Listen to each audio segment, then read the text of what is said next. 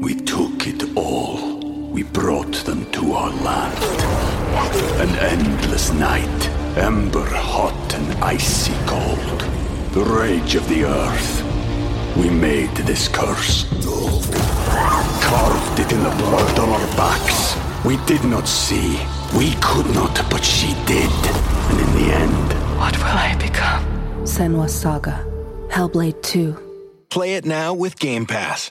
¿Cuánto dinero sueles jugarte en un año? Son varios millones. Hay que contar que tú también tienes unas, unas pérdidas. Es exactamente igual que la facturación de empresa. Luego el beneficio neto es diferente. Hoy nos acompaña el actual número uno mundial, ojo, World Number One de póker en vivo, Adrián Mateos. Me equivoco menos que la mayoría, por eso gano. O sea, yo sé que gano porque yo llevo 10 años jugando todos los días, 10 horas, y he sido de los que más he trabajado y de los que más he jugado, y aparte tengo los resultados. Pero hay gente que lleva un año, ha tenido un poco de suerte, y ya se piensan que están cerca de mi nivel, y no lo están. ¿Cómo supiste diferenciar dónde tenías que estar y dónde no tenías que estar? Yo juego al póker porque el póker es el único juego de casino donde se puede ganar. Al casino le da igual quién gane. Si ganas tú, o gano yo, o gana Sergio, al casino le da igual. El casino se va a llevar la misma comisión. Y yo llegué al póker y dije, hostia, aquí la gente está ganando mucho dinero y no están estudiando, no están haciendo las cosas bien y no son tan listos. ¿Qué consejos le das a esa persona que quiere empezar en el póker, que piensa que es el camino para ganarse la vida y para su futuro? Si no te encanta, ni lo intentes. No intentes ganar dinero fácil ni rápido porque no existe. Adrián Mateos, bienvenido a Tengo un Plan. Más de 35 millones ganados al póker, más de 10 años como profesional. ¿Qué características crees que tienes por encima del resto para tener esos resultados? Muy buenas, Juan. Muy buenas, Sergio, lo primero. Eh, supongo que hay varias cualidades diferentes que, me hacen ser muy ganador en, en, el póker y yo destaco la empatía. Creo que es una muy importante y que la gente la infravalora mucho en el mundo del póker. Creo que el saber qué piensa o cómo, qué siente la persona contra la que estás jugando es bastante importante y creo que es una de las cualidades que me puede diferenciar de, de otros oponentes. Eh, también cálculo mental bastante ágil. Siempre desde pequeño he sido bastante bueno en matemáticas y el cálculo mental de, de números fáciles, eh, calcular números rápidos se me da siempre bastante bien. Y la constancia. Eh, al final es una carrera muy larga, 10 eh, años, espero que sea más larga. Y, y, el día a día, pues el tener, mantener la motivación y la pasión por, por el póker y por lo que me encanta creo que son tres de las cualidades más importantes que, que marca la diferencia frente a otros rivales. Has dicho empatía, ¿no? Pero eso yo creo que siempre lo he atado a una persona más emocional, uh -huh. pero sin embargo yo de lo que te conozco es bastante lógico. Sí. Entonces, ¿cómo una persona lógica consigue desarrollar una parte de su cerebro tan emocional como es la parte de la empatía? Supongo que entrenándolo. Eh, desde pequeño siempre he sido una persona muy observadora. Eh, de pequeño estaba bastante, era bastante introvertido. Eh, me costaba pues eso, con abrirme con la gente, porque siempre he sido muy lógico y normalmente la gente que me rodea, bueno, la mayoría de gente es mucho más emocional que yo, entonces era como una parte que siempre me había costado, pero aún así siempre he desarrollado como, siempre se me daba bien saber si a alguien le caía bien, si a alguien le caía mal, ¿Vale? que qué opinaba ese de mí, qué opinaba de aquellas. De hecho, tengo varias curiosidades de cuando era pequeño, de, que, de saber cuando a, analizar los problemas antes de que sucediesen los problemas. De hecho, bueno, cuento una que se me ha venido ahora a, la, a la mente. Me acuerdo cuando teníamos 17, 18, 18 años, 19 años, estaba de fiesta con mis amigos, estábamos haciendo botellón en, un, en la calle y claro, estaba prohibido, obviamente. Y bajaron dos, dos señores eh, de ropa normal y les dije a mis amigos, esos son secretas. Porque lo intuías, ¿no? Lo que lo intuía. O sea, me daba la sensación de que por la forma de mirar, por la forma... Y todos decían, ¿qué dices? Estás loco. Y digo, bueno, yo me voy a ir. Digo, que quien quiera venir, que se conmigo, que se vaya. Y digo, si os queréis, quedaos, quedad. Y me siguieron la mitad del grupo o así y la otra mitad, nada, este está loco, que se tal. Y pues todos multados y yo la libré por eso. Es como que siempre desde pequeño he tenido como esa primera intuición muy buena a, vale. a, la gente. ¿Cómo extrapolas eso a la intuición en el póker? Cuando estás sentado... Um... En el póker es muy relevante porque al final tú ten en cuenta que cuando yo me siento a una mesa, eh, bueno, cuando juego niveles más altos sí que suele ser la gente más habitual y mucha, la mayoría de veces nos conocemos. Pero cuando son torneos multitudinarios, juega muchísima gente, yo llego a la mesa y no conozco a nadie muchas veces. Entonces, no sé si una persona va a jugar más agresivo, si una persona es profesional o no lo es. Vale. Entonces, al final te los, los, prejuicios son muy importantes y eh, qué opino de la persona simplemente por cómo viste, por cómo se sienta, por cómo habla. Entonces tengo que estar analizando eso. También Onda. es muy importante saber cómo me perciben a mí. Porque si al final, si yo juego con, con un parche de Winamax eh, en el pecho, ya la gente ya sabe que soy profesional. Entonces yo sé que la gente ya sabe que soy profesional.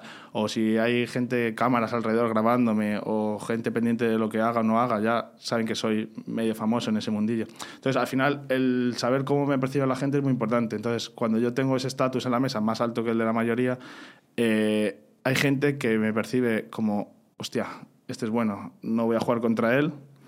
Y hay gente que percibe es al contrario. Este es bueno, pues voy a intentar perarle, voy a intentar ir a por él, que va, va flipado, se piensa que me va a ganar, pero yo tengo más ego, soy mejor. Entonces, la persona que, que tiene miedo de jugar contra mí va a jugar mucho más tight, que se llama el póker, es decir, va a farolear menos, va a jugar más tranquilo, que la persona que quiere medírsela contra mí y quiere intentar ganarme. Entonces, eso a la hora de tomar decisiones, luego en el juego es, es importante. Sergio, el, el tema que, que podemos sacar aquí, que es muy interesante, es el tema de las apariencias. Que Sergio y yo lo hablamos Sí. muchas veces. Claro, en el mundo de la empresa también es muy curioso cuando llega la gente a, a la mesa, sobre todo cuando son empresarios grandes, que empiezas a ver gente pues camisetas sorteras o cosas un poco raras, relojes de alto coste. En el póker, ¿qué similitudes hay? ¿Es lo mismo? Sí, es lo mismo. O sea, tú te llega un tío, claro, no lo mismo llega pues, que sea una persona de... Por ejemplo, los jugadores de póker profesionales son jóvenes normalmente. Entonces, las personas de, de mayores de 40 años normalmente ya no son profesionales. Eso ya te da bastante información. Luego, si va con un reloj que vale 200.000 euros en la muñeca, lo más probable es que no sea jugador profesional. Lo más probable es que sea un empresario de éxito que ¿Ah, simplemente... sí? se lo- ¿No puede ser porque se lo haya ganado por el póker? Hostia. Eh, sí puede ser, pero es raro. Que tenga 40 años y un reloj de 200.000 en la muñeca es, raro. Que es muy raro que una persona llegue a ganar tanto dinero como para... Y que yo no le conozca. Ah, entiendo, entiendo. Claro. Entiendo. Porque sepa que o sea, los profesionales que, llevan, que han ganado mucho dinero son todos conocidos, y especialmente por mí que llevo 10 años en la industria. Pero si es una persona que no conozco, que es mayor y que tiene un reloj que vale muchísimo dinero, es un empresario de éxito o alguien que se dedica a, a algo que le va muy bien. Entonces, ese perfil de jugador de media va a jugar peor que un chaval joven de 22 años eh, que le ves eh, socialmente con menos capacidades, pero claro que la parte del póker, la parte técnica del póker va a jugarla mucho mejor porque seguramente sea profesional, seguramente se dedique a ello y esté todo el rato estudiando sobre eso. Entonces, yo no puedo tener la misma estrategia contra el chaval de 22 años que contra el empresario o el desconocido de 40 que es, que es millonario. Entonces, juegan diferente y yo me tengo que adaptar a eso. O sea, Entonces, entonces, es verdad, porque yo lo hablo con Juan, yo le dije a Juan, hace- además lo dije hace una semana, le dije, a partir de ahora, todo lo que yo prejuzgue en mi cabeza va a ser la verdad. Es decir, antes era como, no, no prejuzgues a la gente porque a lo mejor luego te das una sorpresa. Yo me he dado cuenta que gente que parecía un pieza de primeras, pero camuflados así como que hablaba muy correcto y tal, lo acabas conociendo un poco más y es un pieza. O sea, siempre. Entonces, Sí. ¿tú ves que se acaba cumpliendo la mayoría, el 80% de las veces, los prejuicios con la realidad de esa persona o no? Yo diría que también es cierto que yo, yo me considero bastante bueno, pero yo diría que a lo mejor el 99-98% de veces acierto. O sea, vale, o sea, vale. es bastante alto. O sea, alguna vez te sorprende, pero hay, a mí me gusta mucho Emilio Duro, no sé si le conocéis. He leído varias charlas de él, he visto varios vídeos suyos y él siempre él decía que cada uno tiene la cara que se merece. Que si uno tiene cara cabrón, es muy probable que sea un cabrón. Y si uno tiene cara buena persona, es muy probable que sea buena persona.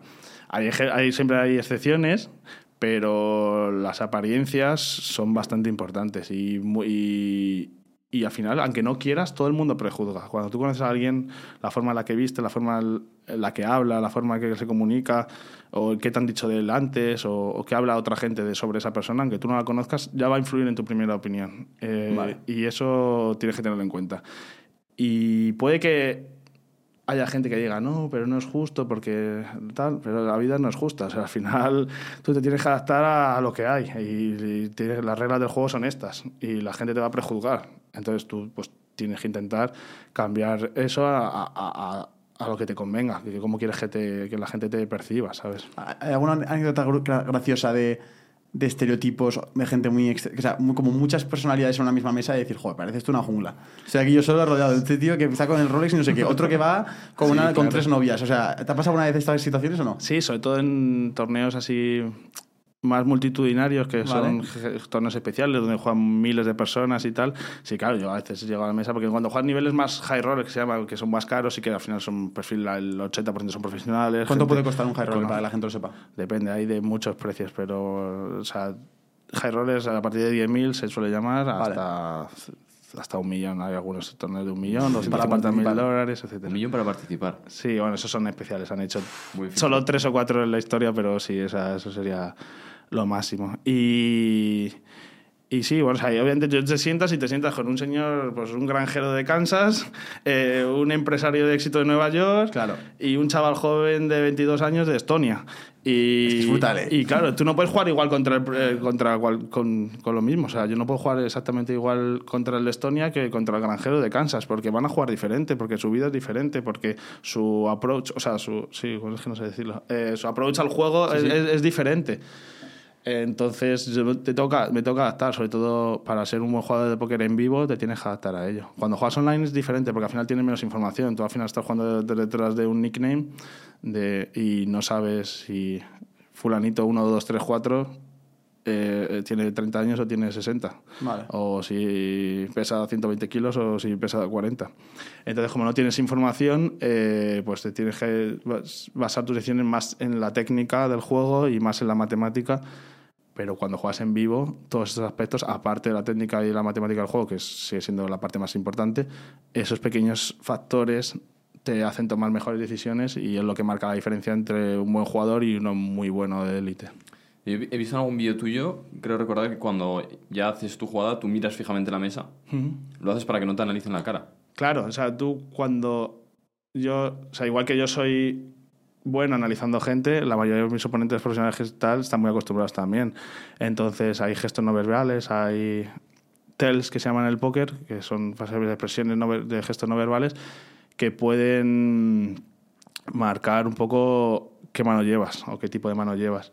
Entonces, cuando juegas al póker intentas ah, saber qué mano lleva el rival y también intentas ocultar la tuya, o sea, que la gente no lo sepa. Entonces yo, por ejemplo, cuando estoy en un bote muy grande y voy all-in y ya yo he terminado mi mano, yo he terminado mis decisiones y yo simplemente estoy esperando a que mi rival decida si pagar o no pagar, eh, yo me quedo mirando un punto fijo todo el rato e intento no pensar en, en la mano o en otras cosas que me abstraigan para no que el rival no me lea, ¿sabes?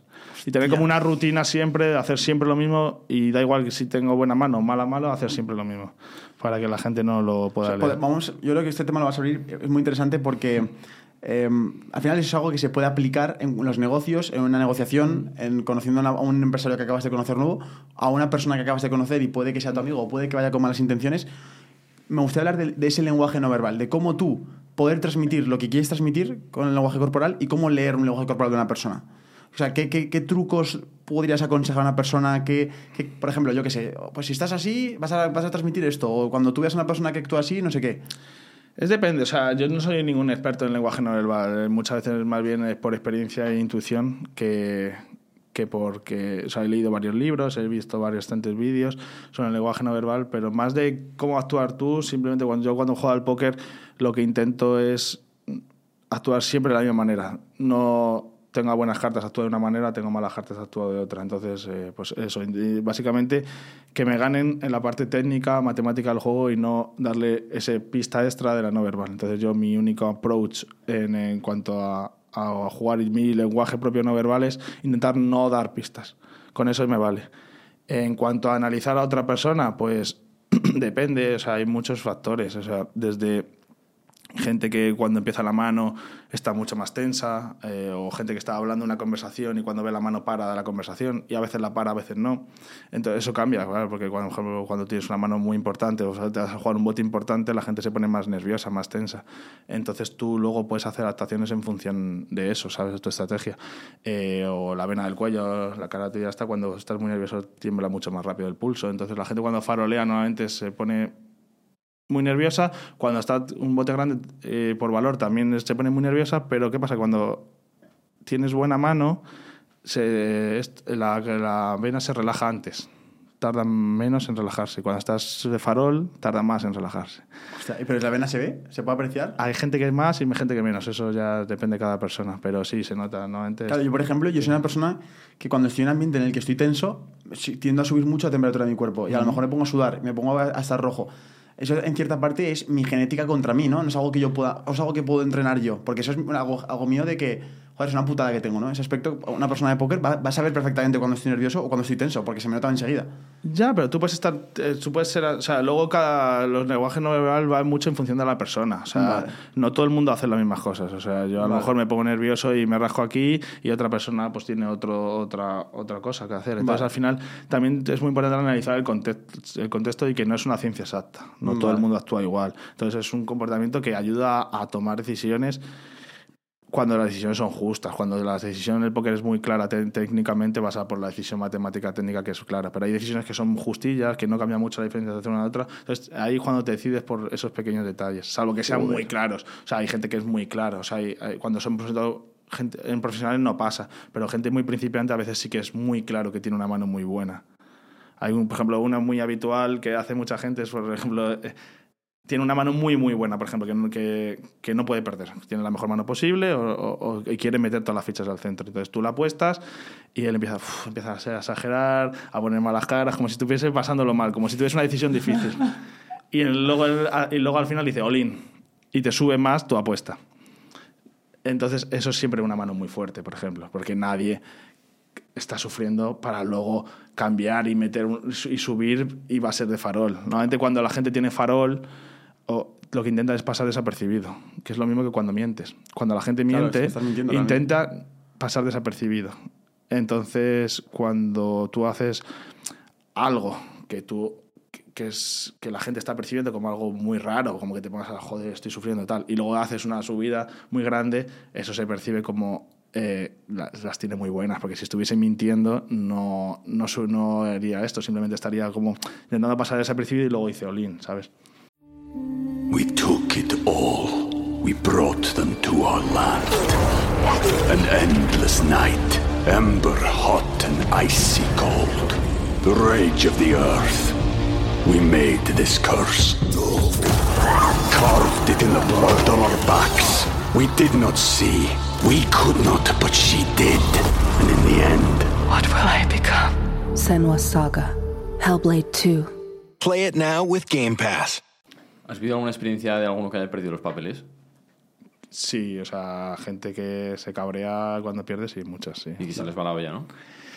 Se la verá ella, se la- me refiero, sí, o sea, cuando se eliminan tienen mala suerte, pues alguna, algún grito o alguna, algún mal comportamiento, obviamente sí que he visto. Lo que pasa que suele ser raro, o sea, normalmente la gente se aguanta y tú a lo mejor yo percibo que va caliente. Yo sé que va muy caliente o que está muy enfadado, pero la gente suele intentar reprimir, obviamente, porque no queda bien, ¿eh? que pues, Claro, porque- un grito en mitad de un casino con mil personas, ¿sabes? La gente lo que tiene que saber es que tú nos has contado antes que el 82% de las partidas las pierdes. Sí, básicamente. O sea, yo juego torneos, en cómo funcionan los torneos, en un torneo de 100 personas, normalmente cobra el 15%. Eh, cobran 15. Eh, los jugadores mejores del mundo, los que son profesionales, igual consiguen cobrar un 17, un 18, un 19%, un 20 como mucho de las veces. Entonces, eso es lo que te da la ventaja matemática poco a poco cuando juegas muchos torneos de cobrando. Pero claro, tú tienes que tener en cuenta que cada vez que juegas a, a un torneo en vivo, el 80% de las veces no, no vas a entrar en premios.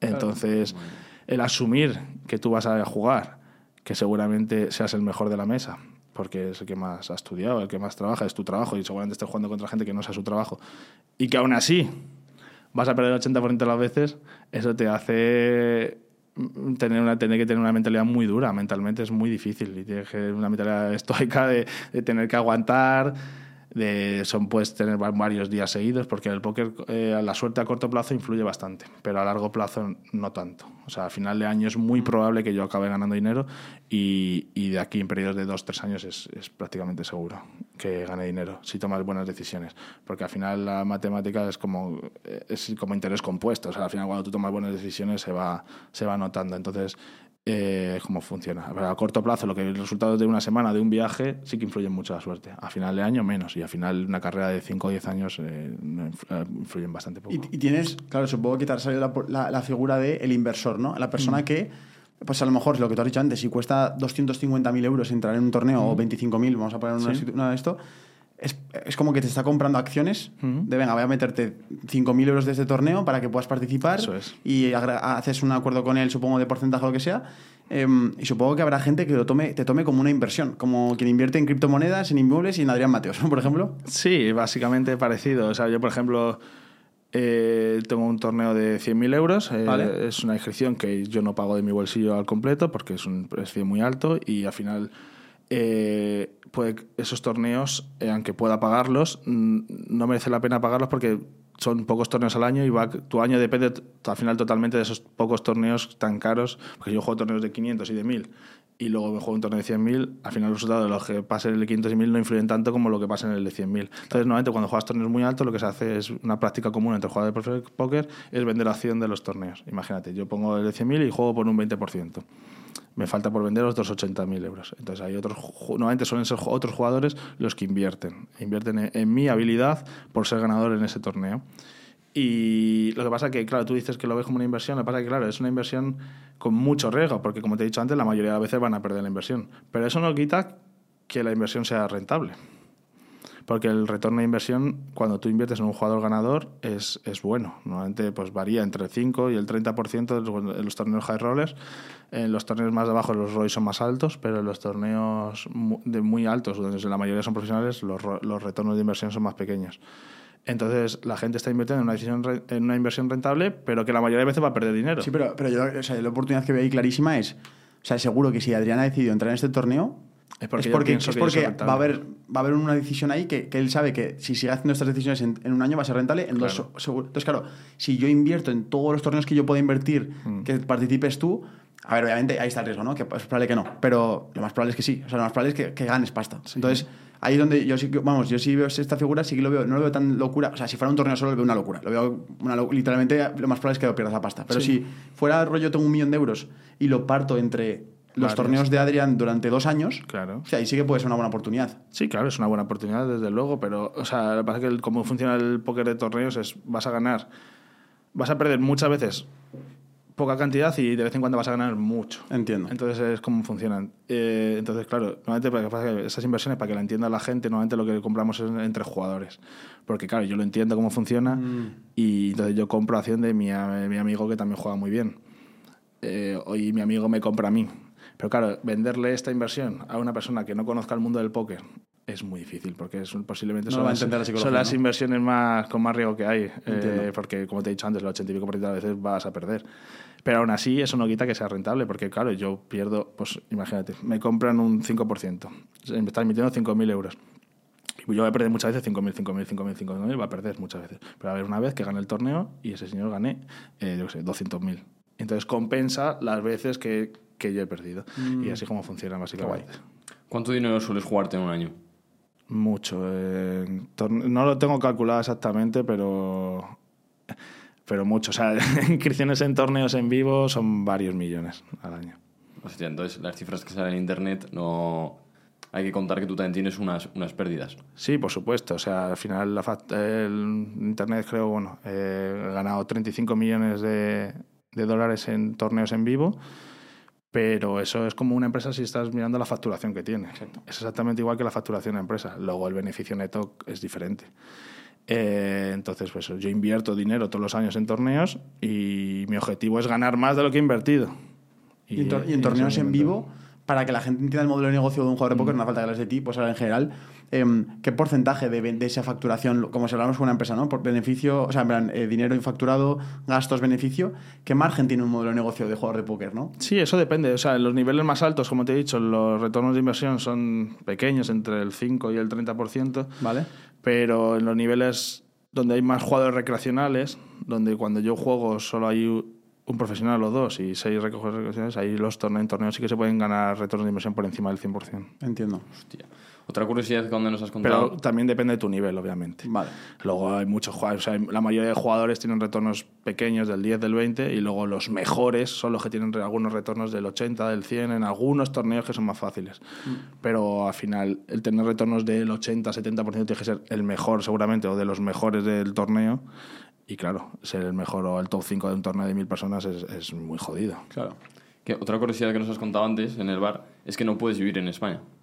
Sí, claro, yo con 18 años decidí irme a vivir a, a Londres eh, por varios motivos. El principal era porque con- cuando empecé con 18 años quería crecer en mi carrera de póker, quería competir contra los mejores y no podía en España porque el mercado estaba regulado. Eh, online solo se podía competir contra españoles. Esto ha cambiado en los últimos años y ahora puedes competir a nivel europeo, más o menos, en algunos países de Europa. Y, tenía limitaciones. De, no puedes jugar los torneos más caros. Ahora lo máximo que se puede jugar son torneos de 250 euros en España. En cambio, para jugar, para poder jugar online contra eh, los mejores jugadores del mundo, los niveles más altos, eh, poder jugar torneos de 5.000 o 10.000 euros- dólares de inscripción eh, a nivel mundial, tenía que irme a un país donde lo permitiese. Y de las opciones que tenía, pues decidí Londres, irme a vivir a Reino Unido. Eh, uno de los motivos es porque también yo por mi trabajo viajo mucho y eh, los aeropuertos tiene cuatro aeropuertos y tiene un montón de vuelos directos a Londres, cercanía de España porque mi familia vive en España y mis amigos, al final tienes un vuelo de dos horas y llegas rápido, eh, el tema impositivo es mucho mejor también en el Reino Unido y bueno, por varios factores al final decidí irme a vivir allí y llevo 10 años viviendo allí. Qué guay, tío. ¿Cuál ha sido ese, o, sea, ¿cuál, ha sido uno de los momentos más duros que recuerdas de tu carrera y por qué? Eso eh, es una pregunta difícil. Pero yo tuve bastante suerte, por así decirlo, al principio de mi carrera. Me fue muy bien desde el principio. Entonces tuve una carrera súper ascendente. Con 18 años, 19, 20, empecé a ganar muchísimo dinero. Y Que, me- que es muchísimo dinero. no, empecé a ganar muchísimo dinero, cada vez más, todo iba muy bien. Sí, sí, pero me refiero a que, que es muchísimo dinero. Ah, que muchos millones de, de euros. Con 19, 20 años, más de varios millones de euros ganaste. Vale, ok. Y, y me iba muy bien. Y pero ¿qué pasa? Que cuando estás en la élite, eh, me llegó una época que me relajé. Eh, me relajé, eh, empecé a estudiar menos.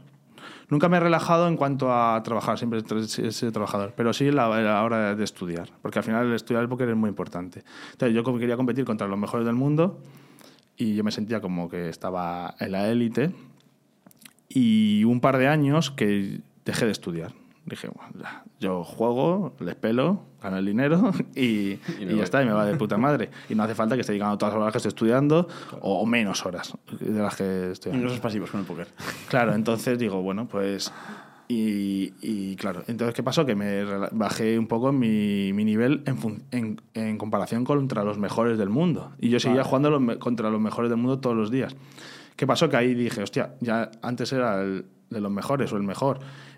Y ahora ya a lo mejor soy top 20. ¿Qué pasa? Que cuando eres top 20 ganan menos que cuando eres top 1 o top 5 o lo que sea.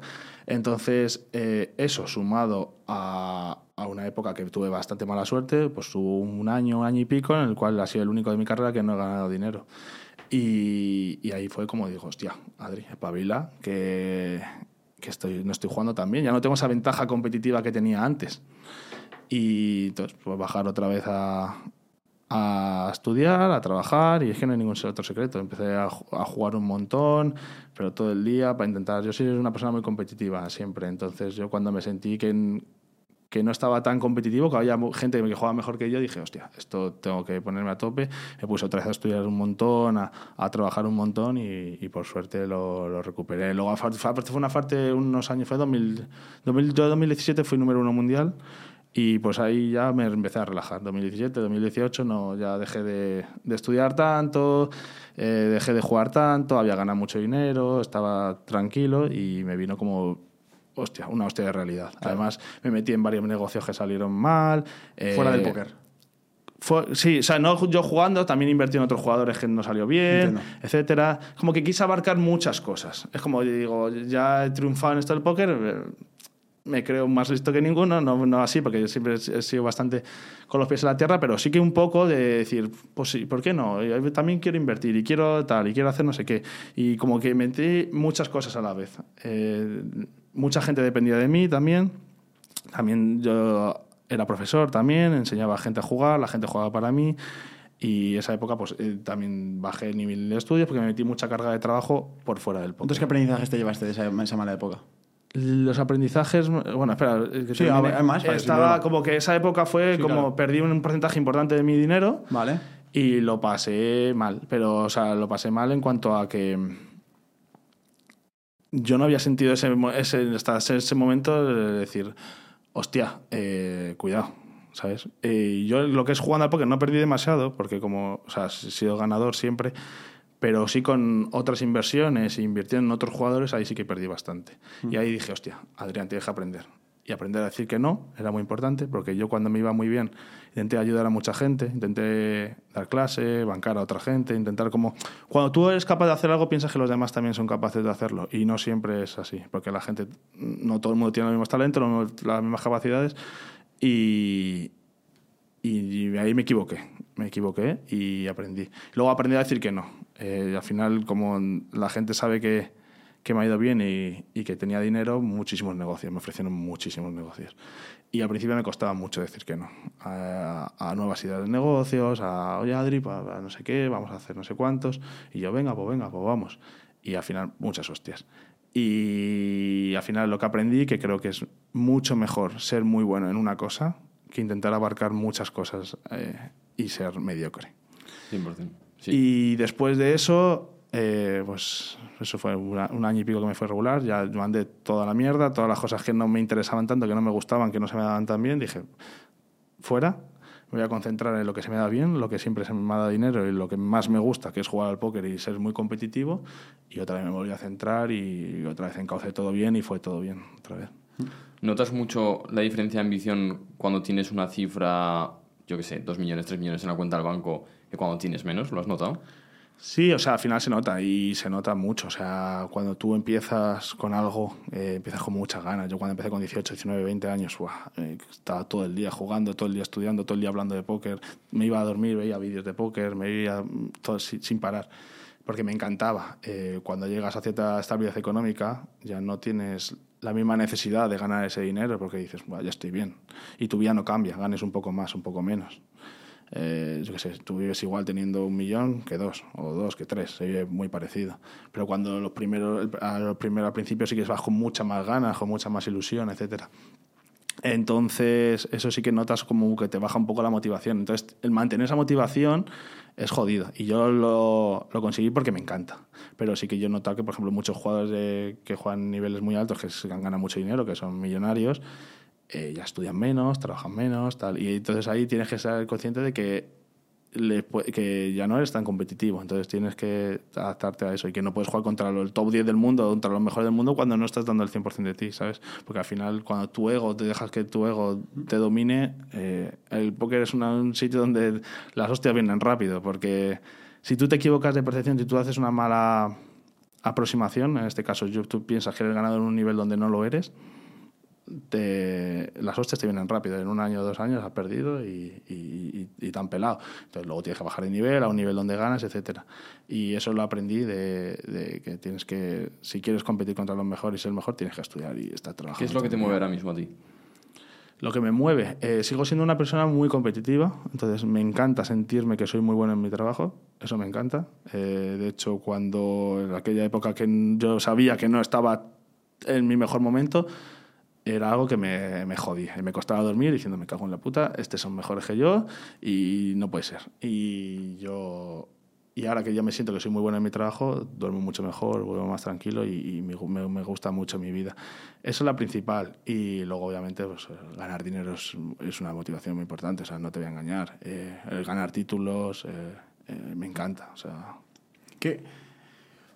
Si tuvieras que mirar hacia atrás en tu carrera, ¿qué, qué cualidades, o sea, qué, qué hábitos ¿Qué cosas han, crees que han sido las claves del éxito? Porque yo creo que, o sea, yo creo que aunque seas muy inteligente o seas muy lógico, has trabajado como un cabrón. O yo creo sí, que sí. has tenido que, que, saber decir que no, por ejemplo, ¿no? Sí. Eh, ¿Cuáles han sido esas claves del éxito para ti? Para mí la clave número uno ha sido la constancia, que nunca he, claro. nunca he parado. O sea, llevo 10 años sin parar. O sea, nunca...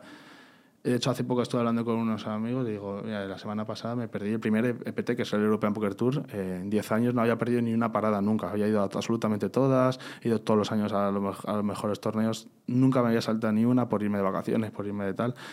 Eh, entonces, es como siempre he hecho lo que tenía que hacer y siempre he sido muy constante. Y eso es eh, la motivación, porque el póker me gusta mucho, entonces no me cuesta. Yo me levanto por la mañana y digo, voy a jugar, es que me apetece ir a jugar. Entonces tuve esa suerte. Y en la época cuando me fue peor fue porque no me levantaba y digo, ah, hoy no voy a jugar, hoy no me apetece, o tal. Y cuando pierdes esa motivación ya no eres tan competitivo. Entonces, pero la, la, recuperé y es que me encanta, me encanta. Entonces yo creo que, que la pasión por el que me encanta competir, jugar y la constancia que he tenido son claves para tener una, una carrera tan, tan larga, que en el póker 10 años es, es, es largo. Una pregunta, em, porque esto lo veo en muchos deportistas de alto rendimiento.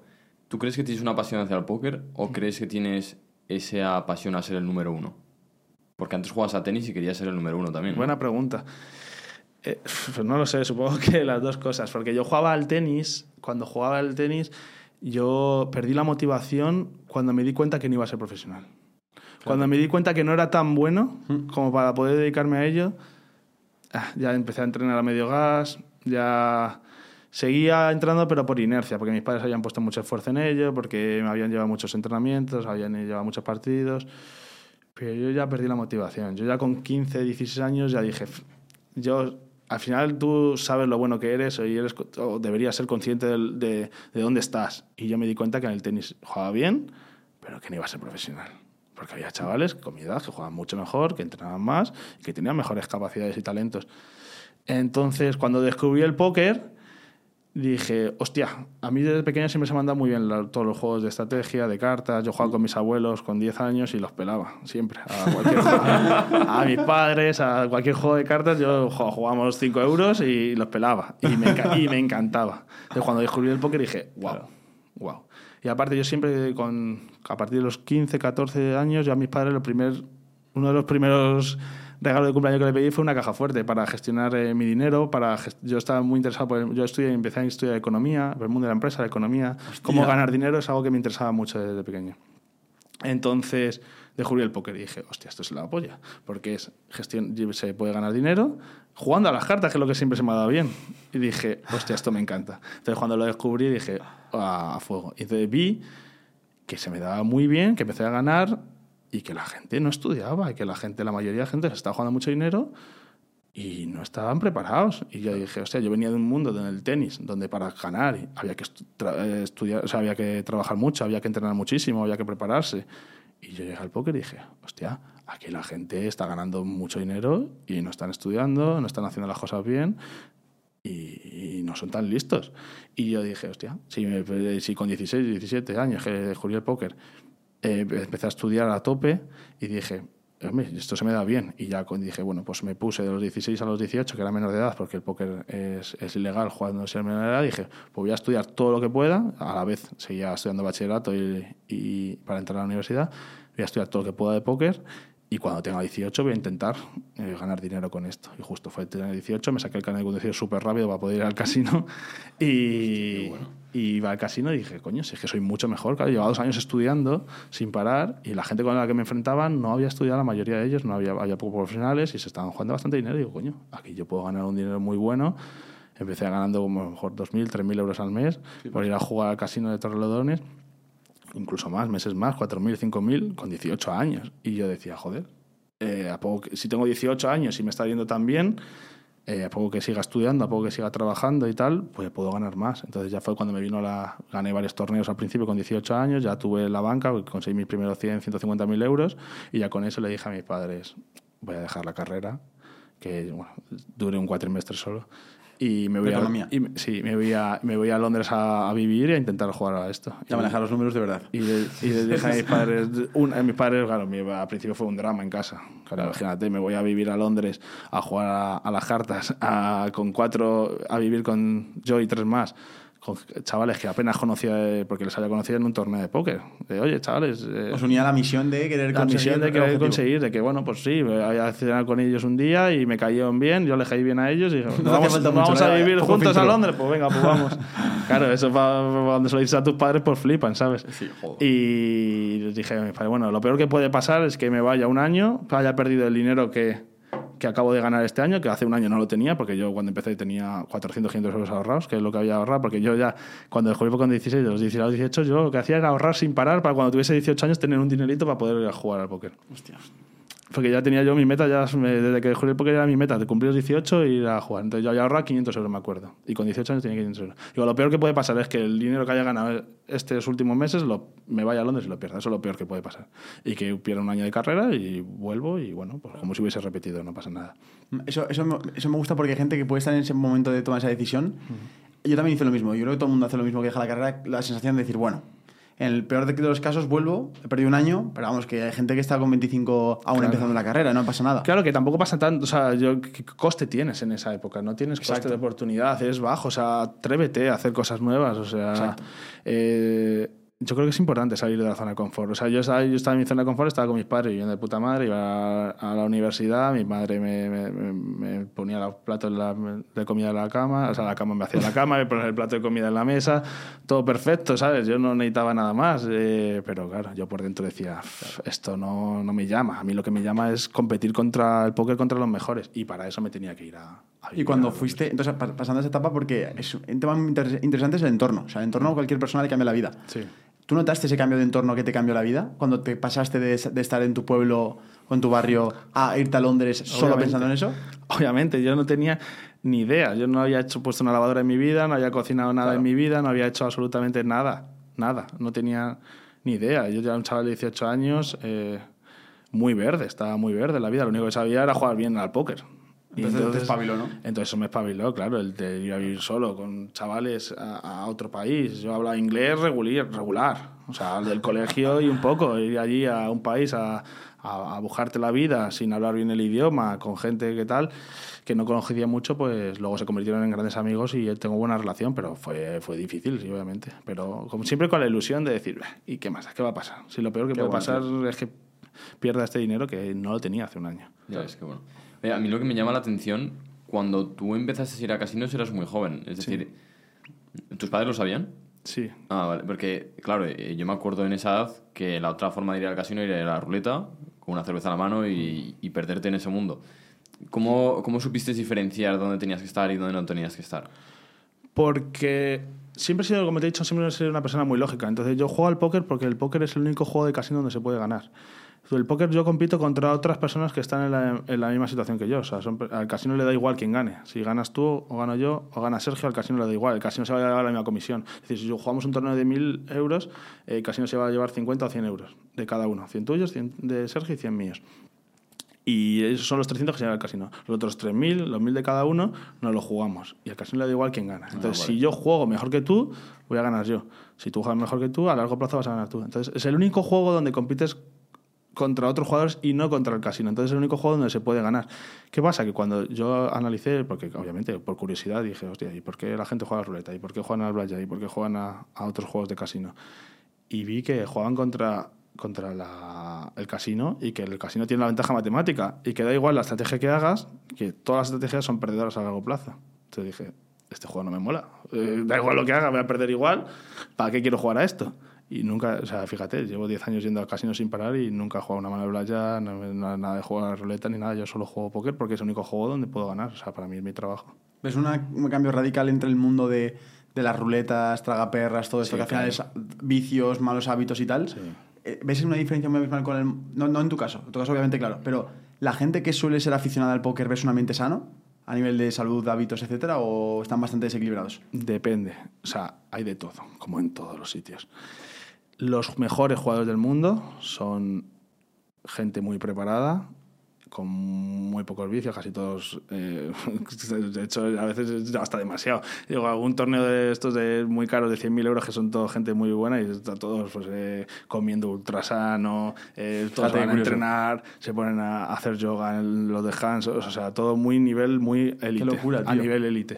En cambio, tú juegas torneos más baratos con- y la mayoría de gente, pues eso, son gente que le gusta jugar a la ruleta, blackjack, y hoy se han confundido y se han metido al Whisky póker con es hielo en la divertido, mesa. están el whisky, están tal, porque están pasándolo bien, no es su trabajo, entonces es su hobby. Entonces, cuando tú tienes el póker de, de un ambiente de hobby, ocio, eh, es diferente a cuando lo tienes de trabajo y quieres competir. Lo curioso es que, como pierdes tantas veces, estás preparado para que un tío así de campo ganadero con un whisky en la mesa te pueda ganar, ¿no? Ah, sí, y pasa habitualmente, claro. Hostia, es más difícil superar eso que te gane el mejor de... Te tienes que acostumbrar, claro. Si yo muchas veces se lo digo a, a- a mis amigos, digo, a veces me jode más perder un torneo más barato porque los rivales son tan malos que me, me frustra más perderlo que cuando juego contra torneos que pierden más, mucho más dinero, pero contra gente muy buena. Entonces dices, es como que, digo, bueno, me ha pelado él, pues bueno, ya tiene más suerte él, el próximo día le pelo yo.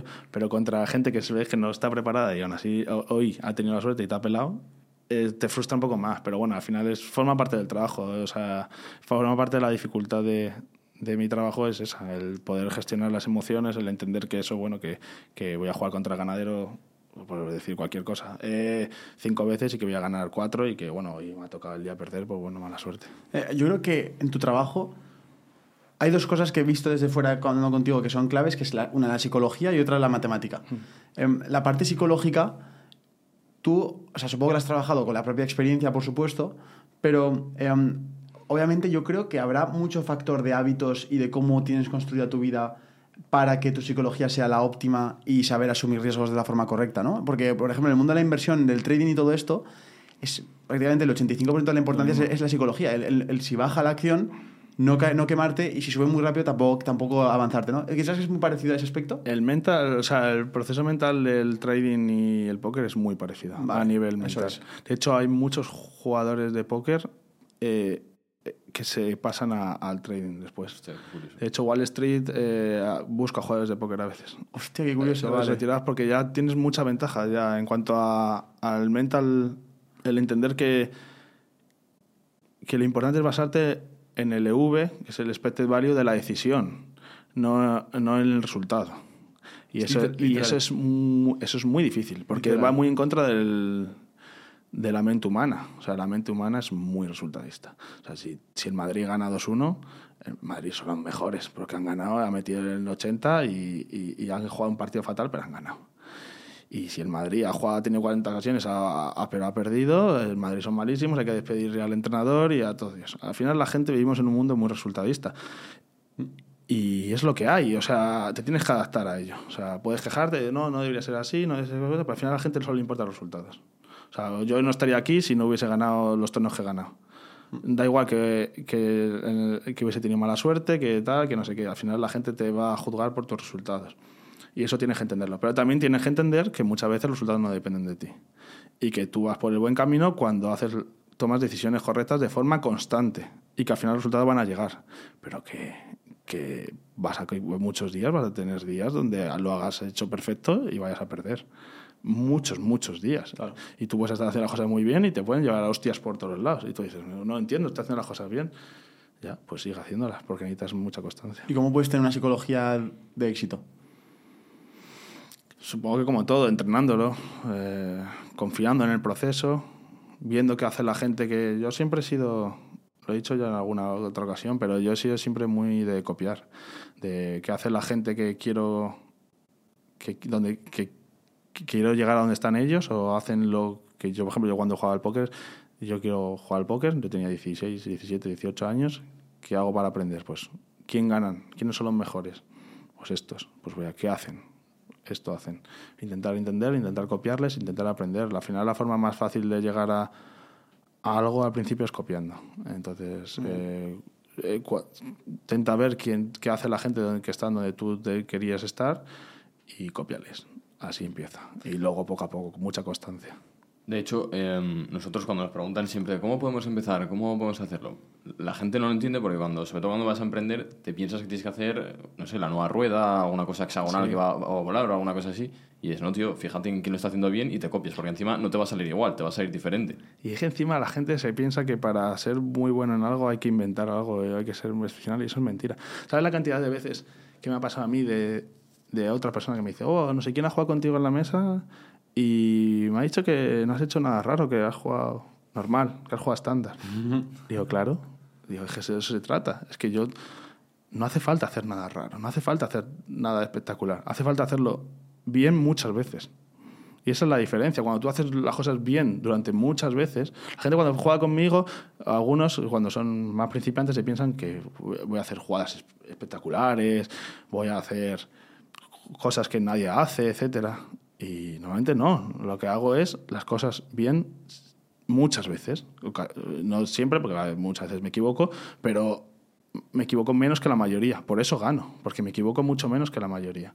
Entonces, de eso se trata, de equivocarte lo menos posible, no de hacer cosas extraordinarias, no de inventar la rueda. ¿no? Eso yo creo que es, un error. Y muchas veces, cuando incluso para el mundo de la empresa, de negocios y tal, es lo mismo. O sea, si quieres montar un restaurante, mira qué restaurante le va bien, mira lo que hace. O una discoteca. ¿Por qué esta discoteca tiene tanta fama, ve a tanta gente y a la otra está vacía? Algo está haciendo diferente. Intenta imitarle, intenta ver por qué. Y yo creo que es, es la clave. Y la- esa mentalidad, o sea, ¿cuáles son los atributos de esa mentalidad de, de gente que tú has visto, ya no solo en el mundo del póker, sino en otras áreas de éxito? Esa mentalidad de éxito, ¿qué atributos tiene? ¿Es una mentalidad más lógica, más emocional? ¿Es una mentalidad más eh, que piensa a largo plazo? ¿Cómo es esa mentalidad de, de éxito, si la definieras tú, tu punto de vista? Sí, supongo que tú lo has dicho bien. O sea, al final sí, una mentalidad que, se, que piense en, el, en, en cada acción y Vale. si está haciendo correcto día a día. Y pensar más a largo plazo y, tener la humildad de saber que te puedes estar equivocando y que no eres más listo que nadie. Eso para mí es muy importante también porque cuando tú tienes éxito en algo recibes muchos elogios. Entonces es muy fácil sentirte más listo que nadie, con más ego que ninguno. Y el sentir que, de hecho, en el póker pasa muchas veces. Yo, por ejemplo, tenía alumnos que les enseñaba a jugar y, y empiezan a jugar torneos. Y empiezan a decir, "Guau, este es malísimo, el otro es malísimo, mira qué cajada, mira qué error. Y digo, ya, pero no estás viendo tú también tus errores. Este tío lleva ganando durante cinco años mucho dinero, algo está haciendo bien. Eso tú lo estás centrando en lo malo, pero también tienes que ver las cosas buenas que está haciendo. Y digo, ¿y tú qué has hecho para ganar? Si no llevas ¿qué te crees? ¿Más listo que él? O sea, ¿por qué te sientas a un torneo de póker muy de alto nivel y piensas que puedes ganarme si llevas dos años, nunca has estudiado y piensas que puedes ganar a una persona que lleva 10 horas al día durante 10 años jugando todos los días y tu ego piensa que estás cerca, que es lo bueno del póker frente a otros deportes, porque tú yo juego contra Nadal y Nadal me mete 6-0, 6-0 en 5 minutos y digo, vale, es otro nivel. Pero en el póker no. En el póker yo cuando juego con alguien eh, me puede ganar. De hecho, a lo mejor juego GESAP, eh, GESAP es uno contra uno, contra alguien y depende, bueno, depende de muchos factores, la estructura del torneo, si es, dura más o menos el torneo, etcétera. Pero a lo mejor yo gano un 55% y él un 45%, entonces muchas veces me va a ganar y va a ver que como que hasta cerca, que ha podido ganarme. Entonces eso le hace pensar que está a un nivel cercano al mío que puede competir contra mí. Entonces la gente normalmente lo que hace es sobreestima sus capacidades. Y al sobreestimar tus capacidades te viene la hostia de realidad. Y eso es lo que te enseña el póker, es que tampoco te flipes. O sea, tienes que estar en donde tienes que estar y para subir de nivel y para demostrar tienes que haber llevado ciertos parámetros, durante muchos años haber demostrado ganado y hay variables en Internet y bueno, hay datos que te dicen si ganas o no ganas. Pero el ego te lleva a, a- a mal sitio y tienes que tener un ego pero controlado y saber el qué te hace ganador a ti frente a otros. O sea, yo sé que gano porque yo llevo 10 años jugando todos los días, 10 horas, y he sido de los que más he trabajado y de los que más he jugado, y aparte tengo los resultados. Pero hay gente que lleva un año, ha tenido un poco de suerte, le ha ido bien, y ya se piensan que están cerca de mi nivel, o cerca del nivel de un profesional que lleva 10 años, y no lo están. Entonces, el saber eso y ir subiendo poco a poco es muy importante. De hecho, mu- mucha gente en el póker no, no le va bien por eso, porque a lo mejor tú juegas muy bien, imagínate, tú tienes, te enseño yo a jugar ahora, eh, te encanta el póker y, eres ganador en torneos de 20 euros. Pero ahora te vas a jugar torneos de 1000 y ahí no eres ganador porque los oponentes son mejores. Entonces tú tienes que saber en qué nivel estás. Y cuando eres empresario tal, también no es lo mismo tener un restaurante de, de cinco mesas que, un que una línea de cadena de restaurantes de 100 restaurantes. O sea, las habilidades son muy diferentes y el nivel de dificultad va aumentando. Entonces, el saber en qué nivel estás y, y- y que, no, que no eres más listo que nadie, que necesitas trabajar, que es que no hay, no hay ni otro secreto. Adrián, has nombrado varias veces el ego, que es una discusión que Sergio y yo estamos teniendo últimamente de el ego es bueno, el ego es malo, hay una parte que puede ser buena y una parte que es mala. Me gustaría que lo describieras tú, sobre todo eh, todo lo que has co- conseguido sacar de conclusiones en el póker y qué es para ti el ego también. Son preguntas difíciles. El, ego. El ego es, es necesario, yo creo. A veces, o sea, yo creo que el tener confianza en ti mismo y, y creer en tus capacidades es necesario. Y el ego también se retroalimenta por, por tus resultados pasados. Es decir, si tú has tenido éxito en algo, eso va a hacer que, que seas mejor en, en otro, en otra cosa. Porque tú a ti mismo te has demostrado que eres, que eres bueno. Pero cuando tú haces tú, la gente que no tiene confianza en sí mismo, o que no es buena en nada, o que ve que no, que todo se le da mal, ahí te va a costar mucho más confiar en, ti mismo para hacer una nueva aventura, para hacer un- un- una nueva cosa. Que, entonces yo recomiendo a la gente que, que intente ser muy bueno en algo que, se- que le guste, que, que- porque eso le va a dar mucha confianza a, a- a su persona para poder afrontar nuevos retos y nuevas disciplinas.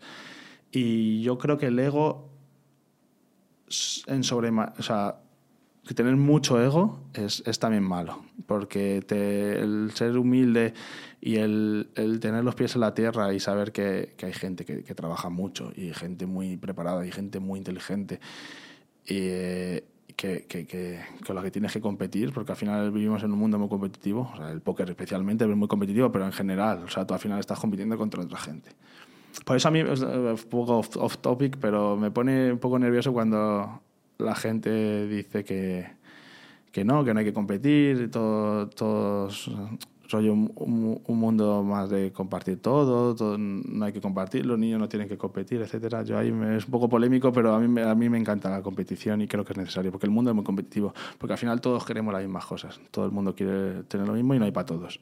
Entonces yo creo que, por ejemplo, eso es, una, es algo que he hablado con, con gente cercana a mí, que yo cuando no soy padre, pero el día que lo sea, eh, mi hijo va, va a hacer algo de competición, cualquier deporte competitivo, cualquier cosa, porque te espabila el mundo, porque luego la gente no tiene pena por ti, porque te vaya mal. Entonces, el tener esa confianza en ti mismo, ese ego, es, es- te protege un poco de, de- de la gente que, que te quiere hundir, de la gente que quiere ganarte, eh, y creo que es necesario es- esa competición de, de querer ganar. ¿Y de, de dónde te, te viene a ti eso, esa, esa, esa competición? Esa competición me viene de- del tenis, o sea, del tenis y del fútbol. Yo, yo- de hecho, yo, Vale. yo jugando, cuando jugaba de pequeño, mis padres siempre me apuntaban al deporte. Yo hacía un montón de deporte. Jugaba al- al hacía natación, jugaba al tenis, al fútbol. Al principio hacía un montón de deportes a la vez. Y yo me decidí por el tenis en vez de por el fútbol eh, por varios motivos. El principal, yo creo que es porque se me daba mejor, obviamente. Porque cuando la gente quiere ganar. Y cuando y las cosas te gustan más cuando ganas. Cuando algo se te da mal y yo, por ejemplo, yo voy con mis amigos, me juego un partido, yo no juego nunca a la Play y bajo con los chavales y juego un partido a la FIFA y, y me, y, me, y me ganan. Y ya no me gusta jugar a la FIFA. Y cuando tenía 15 años me gustaba porque les ganaba yo. Y ya ahora voy para allá, me pegan un palizón y ya no me gusta jugar a la FIFA. Entonces al final las cosas cuando se te dan bien y cuando ganas te gustan más. Y yo decidí, por ejemplo, el tenis porque yo jugaba al tenis 3-4 partidos a la semana. Y al fútbol solo podía jugar uno a la semana. Porque a mí lo que me gustaba era competir, no entrenar. Y desde pequeño siempre me ha encantado la competición y, y por eso también me gusta el póker y por eso soy una persona muy competitiva. Y yo creo que es, yo creo que es necesario para destacar en, el mundo y ser bueno es tener esa, es un poquito de ego de decir, "Ah, quiero ser mejor, este no me puede ganar, Y quiero ser mejor que él. ¿A tus padres les importaba mucho que ganases o perdieses en el tenis? Eh, sí y no. O sea, mi padre siempre me decía una frase que, que yo me acuerdo. Yo cuando a veces yo tenía un rival muy difícil al tenis, porque el tenis, no, bueno, eh, para el que no sepa, funciona por... Tienes cuadros, hay cabezas de serie, los cabezas de serie son los que mejor rankeados están, los que mejor ranking tienen, y hay como favoritos. O sea, tú a veces llegas y, y- el tenis no, no hay suerte. O sea, si uno es mejor que tú, te va a ganar. Y yo a veces me levantaba por la mañana y decía, "Joder, juego contra Pepito Pérez y este, este es muy bueno, este me va a ganar. Y me decía mi padre, pues nos quedamos en casa, no vamos. Si vas a ya con el partido perdido, no vamos, hijo. Digo, ¿para qué vamos a ir a media hora de vaya? ¿Para, ¿Para qué? ¿Para ir a perder? Y yo, no, pero hay que ir. Digo, no, no, vamos a ir, me decía. Porque ya vas con el partido perdido. ¿Para qué? Si, si no te presentas a los torneos te penalizaban mucho para el ranking. Entonces era mejor ir y perder que tal. Y yo, no, que sí, que papá, que te juro que lo voy a intentar, tal. Y a mi padre siempre lo que le ha importado es el esfuerzo. O sea, que yo fuese a... Él sabía perfectamente que iba a perder ese partido, porque el chaval era mejor que yo.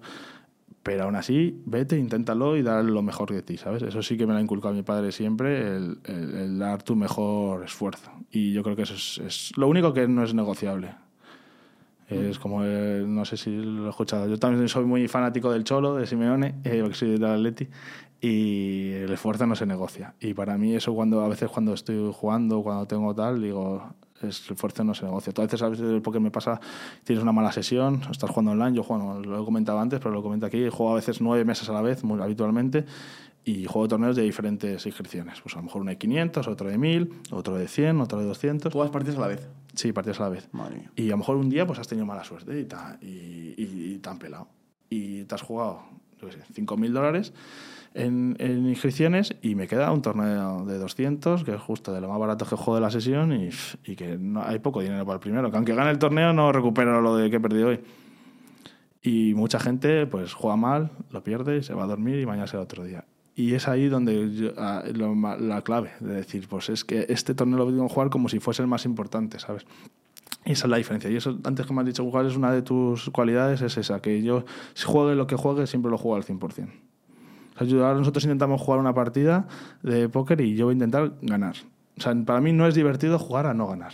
Y cometer errores a propósito y jugar mal, etcétera. ¿Apostando pasta o no? ¿Es, ¿Piensas que es Me da igual. o no? Eso te da O igual. sea, yo te juro que juego al FIFA ahora contigo y te voy a intentar voy a dar mi mejor versión. Acabamos a puñetazos, ¿no? No, no, a puñetazos no, porque luego obviamente, eh, luego obviamente sé diferenciar. Vale, vale. Pero yo voy a intentar ganarte. Vale. O sea, yo no, yo voy a dar mi mejor versión. Soy malísimo, seguramente Me, me ganes, pero yo voy a intentarlo lo mejor que pueda, ¿sabes? Mm. Y esa mentalidad es la que me, me encanta de como forma de vida, intentar dar Sí, lo mejor que puedo en cada momento.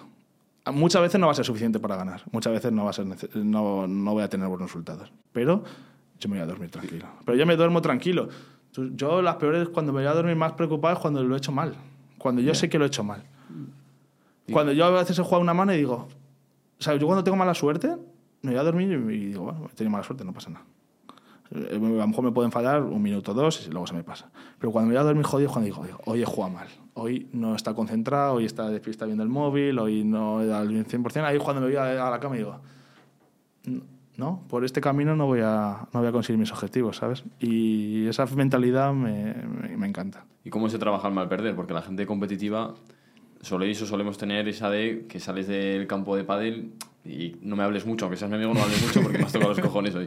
Sí, nada, a ver, lo intentas gestionar, pero obviamente un poquito de frustración está bien, yo creo. O sea, el poder- obviamente si te está afectando a tu vida y, y cuando pierdes es inaguantable y nadie quiere estar en la tuya y, tus amigos te odian y no quieren jugar contigo porque no sabes perder, eso está mal, obviamente.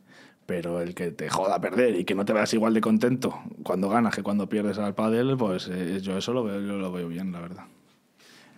Y entonces, si nos fuéramos, por ejemplo, am, cuando tú tenías 16, 15, 17 años, o sea, tú, tú eres una persona muy introvertida, muy extrovertida, porque la competición muchas veces te hace ser te hace desarrollar una personalidad. O sea, al final tú ganas, te reafirma, eso te hace tener más confianza en ti mismo, te hace ser más extrovertido. Sí. Y tú, como eres competitivo y eres bueno, lo normal es que, me di- que yo, si tuviera que hacer una apuesta sobre ti, como ganabas bastante, pues supongo que te lo tendrías más, no más creído, pero tendrías confianza en ti mismo. ¿Cómo, cómo ha sido esa relación? eh, ¿Cómo eras tú de joven, digamos? ¿Eras muy extrovertido, introvertido, con confianza en ti mismo? ¿Cómo, cómo, la- cómo Era eras? un punto medio. O sea, yo, yo tenía. Yo me sentía muy capaz, porque sacaba muy buenas notas en el colegio, se me daban bien los deportes, eh, tenía muchos amigos, eh, no tenía problema con eso. Entonces yo me sentía muy capaz y, me- y- y muy realizado. Pero luego era una persona muy introvertida. Yo pensaba mucho las cosas. Pensaba, antes de hacer cualquier cosa, me costaba hacer las cosas. Lo pensaba mil veces antes. Y es algo que me costaba, pues, sé, comunicarme, conocer gente nueva. eh, no sé. Yo también, también siento que yo soy bastante duro conmigo mismo. Y cuando algo no me mola, lo intento cambiar. Entonces yo, como decía, joder. Pues con, yo qué sé, 16, 17 años me costaba ligar, me costaba intentar, pues esta chica me gusta y no me atrevo a decirle nada. Ese tipo de cosas, pues luego me iba a la cama y joder, pues ¿qué cojones hago? Tengo que mejorar, tal, no sé qué. Y yo siempre he intentado como mejorar, ¿sabes? Y sí, pero de pequeño era muy introvertido. De hecho, si tú ves entrevistas mías de hace 8 o 9 años, eh, la forma de hablar y tal es bastante tímida. O sea, sigo siendo tímido, me considero tímido todavía, pero mucho menos que antes. Y, y yo creo que la clave es esa, ir mejorando poco a poco. Y ser consciente de tus, de tus debilidades y tus limitaciones. Intentar mejorarlas, si lo que quieres es mejorarlas, claro. ¿Hay alguna forma de poder trabajar el ser un poco más extrovertido o solo es exponerse y forzarte a hacer? No sé, tampoco soy ningún experto en este tema, pero supongo que es exponerte, es exponerte. Al final es experiencia. Eh, las entrevistas que hago ahora me salen mejor que las que hacía hace ocho años y supongo que las que haga dentro de diez años serán mucho mejores. Y, y con las entrevistas con cualquier cosa. O sea, al final yo creo que si no si no estás progresando y no estás mejorando, estás haciendo algo mal. Y yo cuando no me gusta algo de mí, intento cambiarlo. Digo, esto no me gusta. De buscar información. ¿Cómo hacer tal? ¿Cómo hacer no sé cuántas? y intento aprender de gente que sabe más que yo. Y, y cuando vemos la importancia que tiene la mentalidad en el trading, en el póker, que es- tiene muchas cosas en común, lo que he podido ver es que lo acompañan hábitos muy saludables, como has dicho antes. Y me, me llama la atención lo que has dicho del yoga, todo esto. ¿Cómo es un día en tu vida? Mi vida ha, ha- ha cambiado. O sea, yo de los 18 a los 24, 25 era póker a full.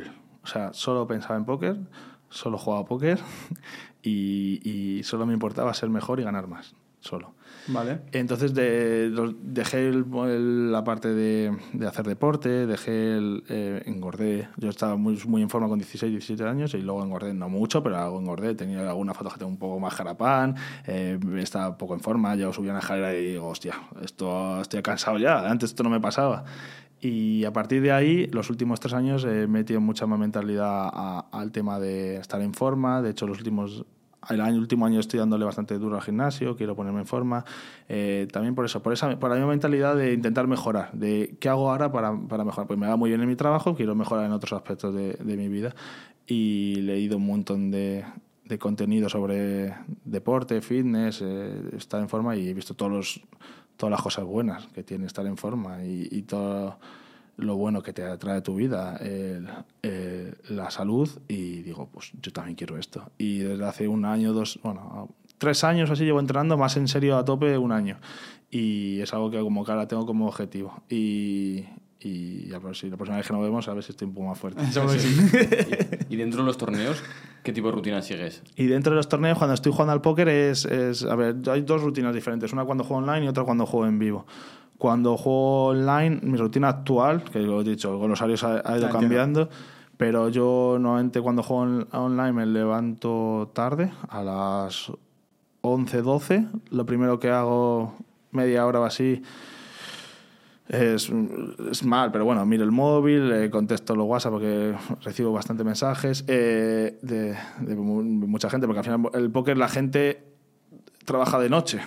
Porque, bueno, luego te lo explico, pero bueno, mucha gente. Entonces, cuando me levanto por la mañana, tengo muchos mensajes de gente que está trabajando por la noche, etcétera Entonces, contesto a los mensajes, tal, me voy al gimnasio, que era lo primero que intento hacer, entreno, como, y, y depende de, la- de 2 a 5, más o menos. Yo empiezo a jugar a las- sobre las 5 de la tarde, más o menos, eh, pues, y entre las 2 y las 5, pues, o estoy un- una horita después de entrenar más relajado, hago más de ocio, y luego, pues, intento estudiar un poco antes de la sesión, me miro alguna mano que tenga dudas, o veo algún vídeo o algo así, y luego empiezo a jugar. Eh, termino tarde, a la 1 o 2 de la mañana, y, y cuando termino, pues nada. Eh, me gusta una hora de relajado, que ahí es cuando me pongo a ver eh, vídeos en YouTube, vuestro podcast que os he dicho antes lo haya visto últimamente y ahí es cuando tengo una o dos horas más tranquilas antes de dormir para desconectar, porque yo no puedo terminar de jugar y dormir, no puedo, porque tengo la cabeza a tope y me cuesta descansar justo después de terminar. Y como termino de jugar tarde, me cuesta.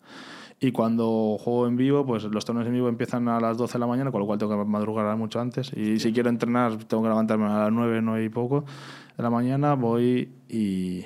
eh, o sea, voy, entreno, eh, voy a jugar. Normalmente como antes de jugar, porque solo hay un descanso para cuando en, en vivo, que suele ser el de la cena, pero bueno, la cena en España es a las 9, pero la cena fuera de España es a las 6, 7 de la tarde. Entonces, eh, desayuno, que es comida, antes de jugar a las 11 o 11 y media, y luego ceno a las 6, 7 y es todo el día jugando, desde 12 a 12, dormir y al día siguiente. Así, o sea, yo cuando juego son...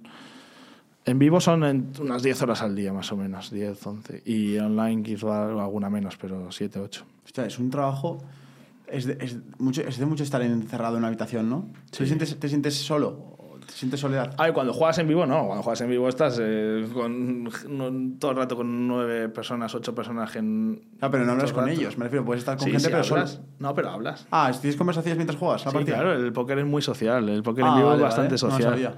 de hecho, eh, lo que pasa es que, claro, cuando viajo normalmente hablo en inglés. eh, y de hecho, una cosa que me, que me quiero mejorar es mi inglés para la forma de conectar con la gente y tal. Me cuesta más cone- conectar en inglés que conectar en español. Al final, conectar en tu idioma materno es más fácil. Entonces, uno de los nuevos objetivos que tengo es intentar hablar más, forzar a hablarme más con inglés, aunque me sienta incómodo para intentar eh, aprender.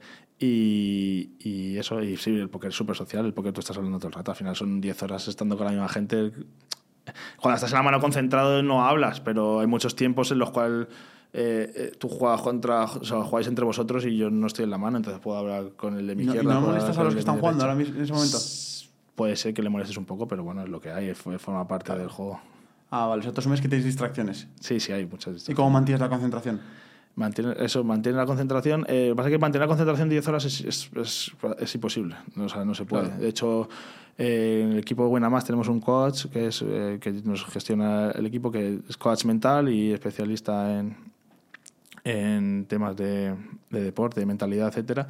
y nos decía que es imposible mantener la concentración 10 horas. Entonces eh, nos recomendaba que, que mantuviese la concentración al 100% cuando estemos en la mano, cuando nosotros pongamos, vayamos a jugarla. Tú ten en cuenta que cuando juega al póker, el, yo jugaré el 20-25% de las manos, el 70-75% que no juegas. Que la decisión correcta es foldear, no jugarla. Tú ves las cartas, son malas, las tiras. O sea, solo juegas el 20-25% de la mano. Entonces, muchos tiempos que estás en la mesa y no estás jugando, que están jugando entre otros rivales. Vale. Entonces, intentar mantener la concentración ese 25% de las veces que juegas la mano y el otro 75% pues estar presente, estar atento, eh, porque lo que pasa entre vosotros dos también me influye a mí, porque eh, puedo coger pistas de cómo juegas, cómo dejas de jugar, qué haces o, o gestos, etcétera. Pero no puedo mantener la misma concentración en 10 horas porque si no me, me, me estalla la cabeza. Entonces, gestionar eso. Eh, cuando estoy yo jugando, jugar al 100%, cuando están jugando los otros, estar presente, pero un poco más relajado. Adrián, eh, me gustaría que habláramos también del dinero, porque otros deportes o otras actividades, pues yo que sé, jugar a fútbol ganas la Champions, pero no, lo tuyo es ganar la partida porque ganas pasta. Entonces, eh, ¿qué relación tienes tú con el dinero? ¿O cómo ha cambiado tu relación con el dinero desde que no tenías a ahora que lo tienes? Eh, vale, a ver, te digo, o sea, el póker también hay títulos. Lo que pasa que cuando estás. Los títulos del póker solo importan a la gente que conoce el mundo del póker. Ah, claro.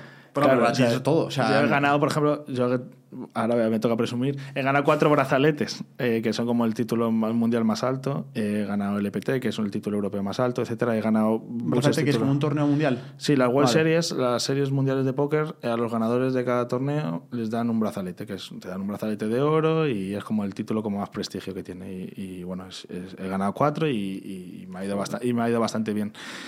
Eh, y hay una parte de, trofeos y tal. ¿Qué pasa? Que eso a la mayoría de gente que está fuera del póker no le importa. A la gente no le digo, he ganado un brazalete, me mira y ya, pero ¿cuánto has ganado? A la gente le importa que he ganado medio millón, no que he ganado un brazalete. Entonces, al final, eh, forma parte de- del trabajo y yo entiendo que el dinero es lo que llama la atención. O sea, a la gente, hoy digo que gana tres brazaletes y un EPT y la gente se la suda. Cuando digo que gana 35 millones, la gente dice, hostia, ahora me interesa más lo que va a decir este chaval. Y eso, eso funciona así. Entonces, tú tienes que saber co- cómo funciona. Y la relación que tengo con el dinero, pues buena. O sea, siempre siempre he tenido bastante cabeza, por así decirlo, con el dinero. Y claro, yo gané mi primer premio millonario con 19 años. Entonces, mis padres, una clase media siempre, eh, no hemos tenido grandes lujos nunca, no nos ha faltado de nada, pero no ha habido grandes lujos. Entonces, yo siempre he apreciado mucho el dinero. Yo me acuerdo cuando mis primeras partidas, cuando jugaba con 17 años, no, claro, no podía al casino, pero yo jugaba con mis amigos, jugábamos tornos de 10 Los euros. pelabas a todos, ¿no? Intentaba pelarlos. Yo alguna vez ganaba, me subía con 200 euros en el bolsillo y yo pensaba que me iban a robar, porque yo estaba cagado. Pero con bajo el 200 bolsillo, euros. Claro, esa había ganado- es brutal al instituto. Había ganado 200 euros y yo me, me acuerdo subía a casa, las partidas eran por la noche y subía cagado mirando para otro lado, a ver si me van a robar hoy y nunca me han robado. Pero digo, hostia, ¿sabes? Y subía cagado y claro, entonces eso te hace apreciar el, el- el dinero. Y, y luego con, ya con 19 años ya gané mis primeros premios millonarios y obviamente eso te cambia. O sea, a mí lo que, lo que más me gusta del dinero es la libertad que te da. Eh, porque al final eh, el, el poder hacer lo que quieras cuando quieras, eso para mí es, es, es lo más importante del dinero. ¿Cuál ha sido tu hobby más caro? Bueno, tu hobby, tu capricho. Eh, uf, fíjate, me cuesta pensarlo. Quizás o sea, les regalé un coche a mis padres cuando gané mi primer premio millonario. Ese fue, seguramente será más caro. Invitar, cuando gané mi primer premio también millonario, invité a mis, todos mis amigos a Ibiza y ahí me gasté una pasta. Eh, fuimos porque les prometí a todos que si ganaba un, un millón de euros les iba a invitar a todos a Ibiza y con 18 años nos fuimos todos a, Hostia, brutal. a Ibiza y, y no sé, a ver, he vivido, he vivido bien y he tenido varios caprichos, pero así ninguna locura. O sea, no te gastas. O sea, has dicho dos y los dos son a otras personas.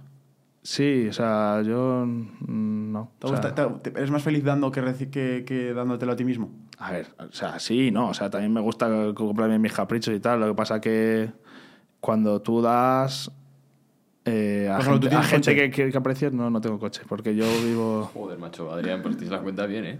No, no tengo coche, pero porque no puedo, porque vivo en Londres Claro. y, y en Londres... Tienes eh, que carnet premium de metro. No, en Londres es que hay- el tráfico es lamentable. Ya. Entonces pierdo más tiempo conduciendo que co- cuando quiero coger el coche voy en Uber y ya está. Eh, entonces, o sea, no es... Comprarme un coche en Londres no tiene sentido para mí. Y en España cuando vengo, vengo poco y cojo el de mis padres y ya está. Y entonces coche no tengo. Entonces, y quitando el coche no hay cosas tan, tan caras tampoco. Hombre, si quieres, si quieres hacer rollo vuelos en aviones privados o cosas del estilo que te lo Sí, o sea, en- una vez eh, vuelos en business y tal, eso sí que he pagado unos cuantos y, a ver, vivo de puta madre, las cosas como son, pero tampoco te, me ha me ha dicho que va a ser la cosa más cara y me cuesta pensarlo, la verdad. Entonces, volviendo al brazalete, claro, es que no sé, no sé realmente el, cómo ves qué es buena cantidad de dinero o no, pero vamos a poner, yo te voy a decir un millón de euros, ¿no? Porque a mí me parece una barbaridad de dinero. Sí. Pero para ti, piensa en una cantidad que a ti se- te, te cueste mucho decir que no. Em, si yo te pusiera esa cantidad de dinero en la mesa y te pongo la oportunidad de ganar el brazalete, o sea, te pongo los dos, el reconocimiento del brazalete o el, o el maletín de dinero, cu- ¿cuál, ¿con cuál te quedarías tú? Una cantidad que te hiciera luchar, por ejemplo, un millón, dos millones de euros. Con el dinero, sin Vale. duda. O sea, el título está chulo, Vale. pero el dinero mola más. o sea, las cosas como son. O sea, ahí no te sea, te- obviamente ganar títulos me hace mucha ilusión, pero no te cambia la, no te cambia la vida y Ya. al final el mundo lo que quieres es... Ya, pero a ti ahora mismo- O sea, ahora mismo mucho que- más valor el dinero. ¿Y tú ahora mismo que tienes ya dinero? Sí, pero tú ten en cuenta que mi trabajo, yo soy muy bueno en mi trabajo porque he ganado mucho dinero. Claro. O sea, está unido. Ah, vale, entiendo. O sea, el mejor jugador de póker es el que más gana, no el que mejor juega o el que más ha estudiado. O el que más títulos tiene. El mejor jugador es el que más ha ganado. Y es para que está unido. Entonces, Vale. si tú ganas mucho, tienes títulos. Pero al final la gente te va a medir tu calidad como jugador por lo que has ganado. Claro, esa comparación hubiese mejor en un futbolista, ¿no? Con Claro, la- en un futbolista es diferente, o Claro, en un mundial, pasta. etcétera. Pero claro, en el póker es que está unido. O sea, si tú ganas mucho, eres muy bueno y tienes mucho reconocimiento.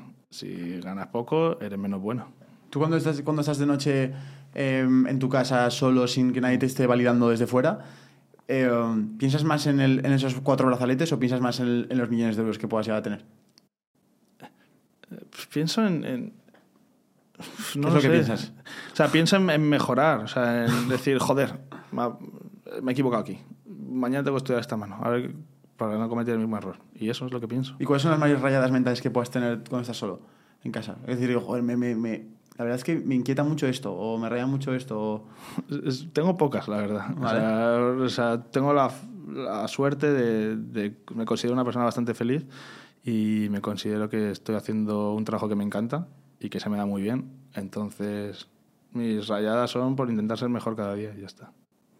¿Y mm, hasta dónde te ves? Es decir, ¿te ves con 55, con 60 dándole al póker? Es que no lo sé. Yo tampoco no, no me, soy una persona que no me gusta pensar a, a tan largo plazo porque creo que la vida es muy cambiante y que las cosas que me van a pasar me va a hacer pensar diferente dentro de unos años y mis experiencias me van a cambiar como persona. Entonces, hoy en día me gustaría en un futuro, te diría, vivir en España y- y- y- y tener una familia. Lo que pasa que, claro, vivir en España... eh, Supondría... supondría no poder competir a máximo nivel al póker. Hmm, Y, tú eres muy Y hoy en día, eh, para ser feliz necesito competir al máximo nivel. O sea, ¿tú- ¿qué es para ti la felicidad? Hoy en día, para mí la felicidad es sentirme muy bueno en mi trabajo, tener salud y que la gente que quiero me quiera.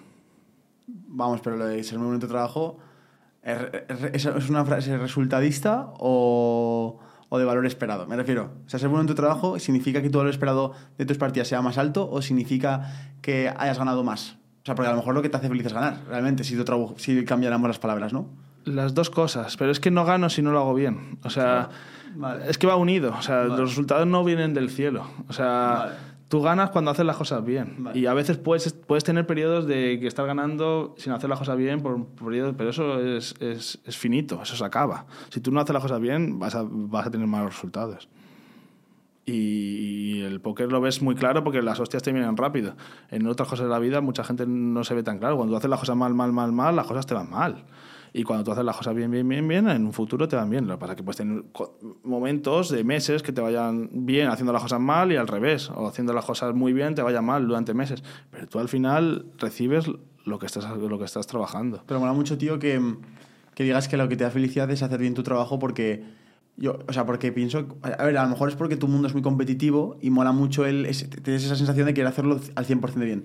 Pero si todo el mundo en su casa, en su situación, el camarero que te atiende en el bar, eh, la persona que entra a una oficina a trabajar, el que monta un nuevo proyecto autónomo, si todos fuéramos con esa actitud, el mundo yo creo que iría un poco mejor. Voy a decir una cosa que quizás suena un poco fuerte, pero yo sinceramente creo que es muy difícil ser plenamente feliz si no eres bueno en tu trabajo.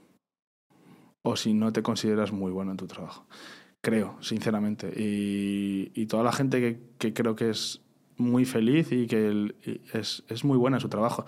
No tiene nada que ver con lo que ganes, no tiene nada que ver con, con el dinero que tengas, tiene más que ver con tu esfuerzo. Si tú te levantas cada día y dices, voy a trabajar, hay días que te levantas con más ganas y días con menos, pero aún así te levantas e intentas hacerlo bien.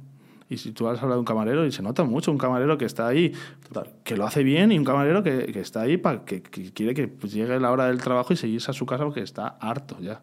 Y bueno, y eso lo entendemos porque todos todos los días, pero si te pasa eso de estar harto todos los días de tu vida durante muchos años, es imposible que seas feliz. Si al final el trabajo son trabajamos muchas horas al día, la, la gente en general, o sea, trabajas ocho horas al día de media o, o pon seis al día, son muchas horas como para no estar feliz durante esas horas. Yo creo que es, es la- también la palabra felicidad es, es un poco abstracta, pero, pero yo creo que una persona que, que no que no intenta ser mejor cada día en su trabajo le va a costar mucho ser, ser plenamente feliz. Para ti existe la felicidad, ¿no? Sí. Sí, supongo que también que, que es la felicidad es muy filosófico, Claro. pero sí, supongo que la felicidad es la ausencia de, de problemas graves, supongo, y, y no sé qué más, la verdad. Porque yo creo que la, la felicidad para mí es no tener problemas graves. O sea, que no, no tener un- algo que, que de verdad esté jodido por algo. O sea, si todo va bien y mi trabajo va bien, eh, la gente que, que, que quiero me quiere y, y tengo salud, que para mí la salud es muy importante también, eh, soy feliz. Sí, nada, y quería decirte que para, para poder acabar, eh, que me gustaría que, que le dieras un consejo a tu yo de 18 años o a tu yo de 20, de 19 años. Es decir, tú si tuvieras que coger al, al- al Adrián que empezó, ahora con toda la experiencia, y te sentas en una mesa con él, ¿qué, crees que le dirías? Confía en ti, eh, sé muy constante, aprende a decir que no. Creo que es muy importante aprender a decir que no y es muy difícil, sobre todo cuando eres joven, porque, eh, porque enfrentarte, decir que no cuando alguien te pide un favor o algo, a veces cuando sa- sabes que estás fallando a la otra persona o te sientes que estás fallándola, pero también tienes que aprender a decir que no y, y que tienes que sacrificar muchas cosas. Y, y no sé, intenta mejorar cada día. Creo que eso es, eso es fundamental. Intenta mejorar cada día. La mentalidad de cada día ser un poquito mejor en, en- en cualquier cosa que hagas. En cualquier cosa. Y ser curioso. O sea, si no, no sabes algo, pregunta. Hoy en día es súper fácil. Cualquier cosa que tenga, no sepas, cualquier cosa que, que tengas dudas, es que hables en el ordenador, pones cuatro palabras en Google o, o ahora yo no utilizo todavía ChatGPT, pero lo utilizaré dentro de poco. Cual- cual- te- hay muchas herramientas que te pueden ayudar, incluso YouTube. Es que pones en YouTube lo que sea y, y te sale todo. O sea, aprende, sé curioso. Y, y- y- y sé humilde como para saber que, que te queda mucho por aprender. Mucho, mucho, mucho. Qué buen consejo. Por mi parte, antes de acabar, seguramente esta entrevista eh, tenemos un público de mucha gente que quiere ganar dinero, de gente que es joven. Y será una entrevista que sea un punto de inflexión en su vida porque dirán, hostia, yo quiero ser como Adrián. ¿Qué consejos le das a esa persona que quiere empezar en el póker, que piensa que es el camino para ganarse la vida y para su futuro? El póker es, es una carrera muy difícil, que va a ser mucho más difícil de lo que te imaginas en un principio. Que si quieres utilizar el póker como medio para dedicarte a ello, te tiene que encantar. O sea, si no te encanta, ni lo intentes, porque vas a tener momentos muy duros que solo vas a poder superar y seguir adelante si, si te encanta. Y, y mucha constancia, ser muy constante. No intentes, no intentes ganar dinero fácil ni rápido porque no existe no existe y la única forma de ganar dinero en el póker es siendo mejor que los demás. Y siendo mejor que los demás en un mundo tan competitivo es muy complicado. Y para ser mejor que los demás, el camino más fácil y el único que hay es trabajar más que los demás. Es que no hay otro secreto. O sea, si yo estoy en una mesa con 8 y estoy compitiendo contra 8, la única forma de que yo estoy seguro que gano en esa mesa es porque he trabajado más que los 8 con los que estoy sentado. Es la única manera. Qué bueno. Bueno, chicos, hasta aquí el episodio con Adrián. Ahora vamos a pasar a la parte de la comunidad exclusiva del plan. Así que te, os tenemos en el próximo episodio, espero que te haya gustado. Si te ha gustado este episodio, por favor, te pediría que te suscribieras al canal, porque más de la, la gran mayoría de la gente que nos ve no está suscrita. Y además, también, si estás escuchando esto en audio, en Spotify, en Apple Podcast, lo que sea, nos encantaría y nos ayudarías muchísimo si pudieras valorar en 5 estrellas el, este episodio.